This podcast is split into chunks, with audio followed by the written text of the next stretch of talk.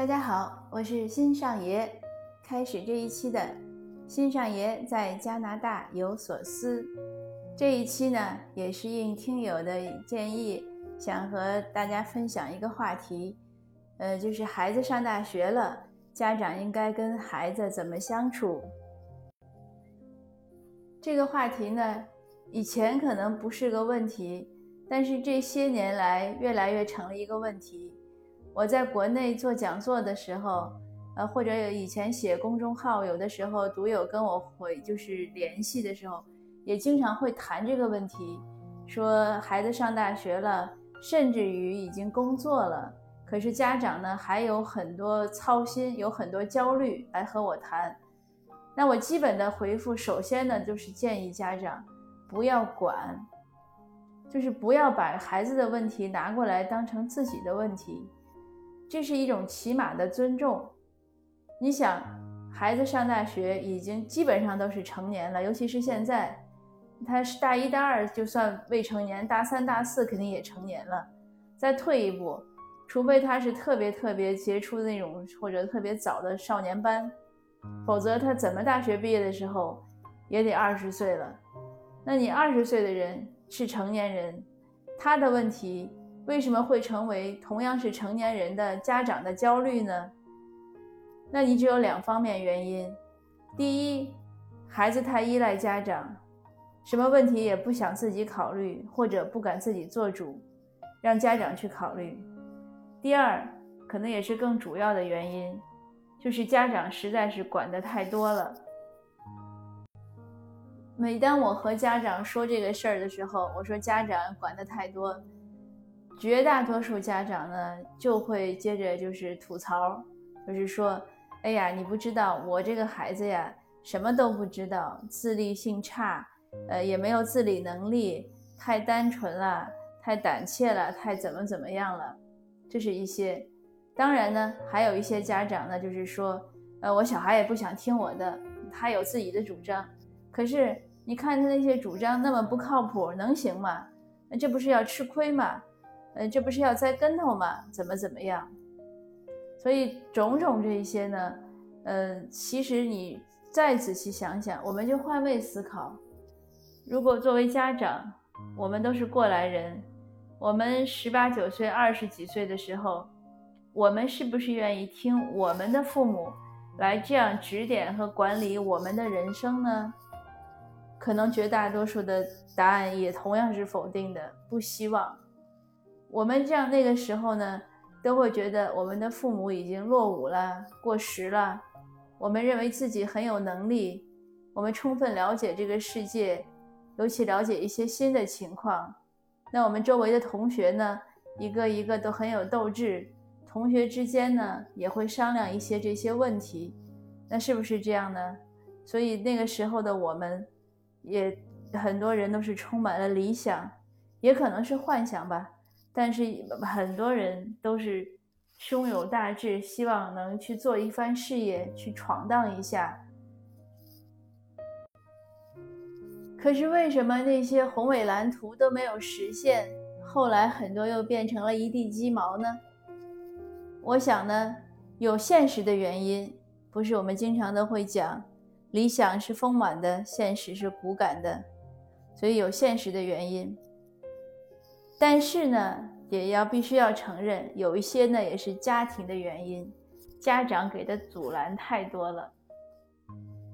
家长呢总希望呵护孩子，希望呢让自己的孩子少吃苦、少吃亏、少受罪、少受累，呃，尽量能走个捷径，做什么事儿呢都一步到位，呃，不要就是有太多损失，种种种种这些，就像三毛曾经写过。他说：“父母呢都是天使，一直伸着翅膀呢照顾自己的孩子，就是照着自己的孩子。孩子大了，越走越远了，天使的翅膀也就尽量的伸，越伸越直，越伸越长。后来等孩子实在走得太远了，这个翅膀已经罩不住孩子的时候，可是这个翅膀呢已经僵硬了，它也收不回来了。这个确实也是很多华裔、很多中国父母的写照。”就是这样，因为我们有都有那样一颗心，就是希望一直能替孩子考虑。可是，在这个全球化的时代呢，孩子们越来越独立了，而且很多新技术、新的潮流、新的思想，也是我们不一定都能及时追赶到的。这个时候还要那样去管管束孩子，势必会有很多矛盾。因此呢，我常常就对这些提问的听友啊、读友的建议，就是说少管孩子，放手。就像前几天我做的那个分享一样，就是放手。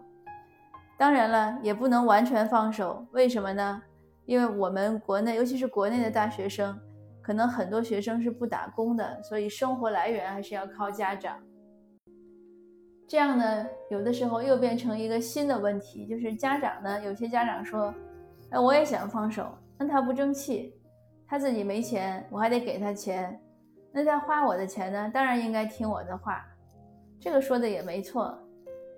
但是就是说两方面说，第一，花你的钱花多少合适；第二，听我们的话，听多少可以，我们要说多少。那从花钱这个事儿呢，我自己其实上大学的时候，你想九十年代。也是可以去做一些家教啊，去赚一点小钱的。现在我想机会就更多了，而且还有奖学金呀，有助学金呀，呃，是不是也有无息贷款？所以从这些角度呢，家长还是要，就是我觉得还是要限制一下孩给孩子的供给，不要给那么多，必要的学费给一些，呃，或者非常必要的生活费给一个定额。还是应该鼓励孩子自己去赚钱，或者去申请奖学金，就是获得奖学金呀、助学金。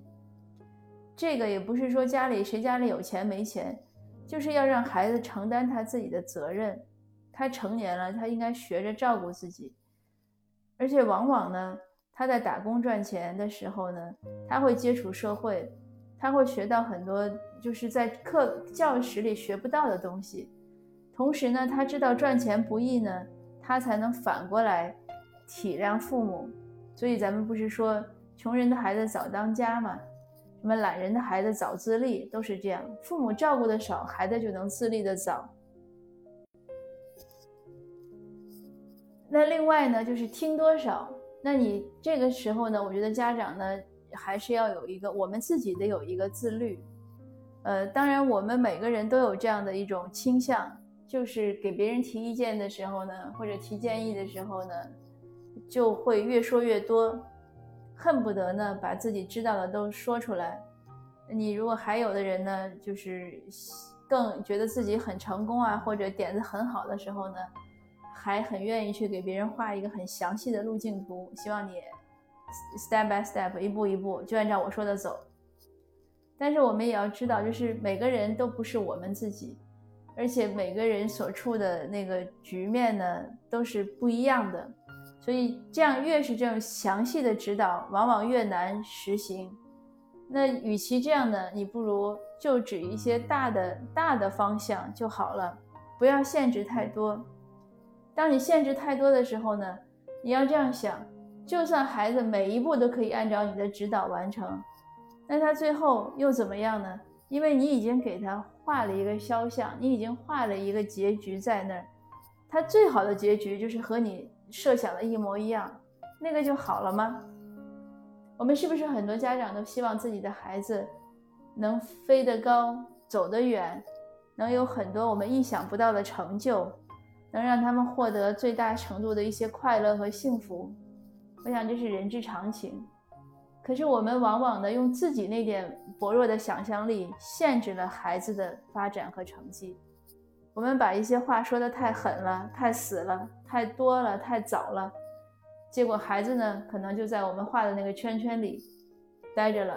就像孙悟空金箍棒画一个圈儿，让唐僧别出去，那孩那个孩子可能就是唐僧，不出去了。他可能很安全，但是又怎么样呢？你希望他的人生就是在那个小圈子里吗？这样两面都想一下，从孩子角度想一下，从我们自己的角度想一下，从这个世界的不断的变化这种程度想一下。你看这个世界，尤其像今年变化多大呀？这些都是我们设想不到的。那我觉得家长和成人的孩子的相处的方式呢，就真的是放手。你只有放手。才能激发起来他对自己人生的负责。换做我们也是一样，如果我们的生活被照顾得妥妥帖帖，安排的非常的细致，那我们肯定就懒于思考了，我们就会按照那个计划去走。但是走的过程中呢，一定会有很多困难、挫折、不如意，是自己的选择呢，自己容易认，就认头了，哎，没走好，重走一下，或者怎么样的去调整一下。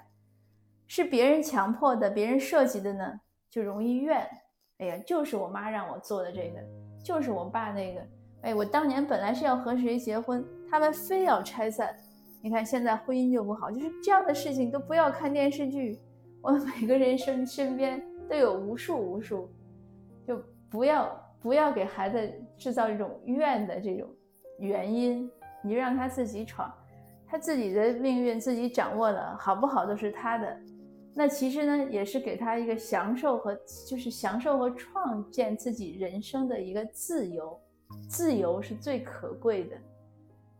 每一个人，如果我们生活在这个世界上，没有去生活的自由，没有去闯荡的自由，没有去尝试的自由，就是甚至没有失败的自由，没有哭泣的自由，没有不如意的自由，那没有说不的自由，就是如果没有这些自由。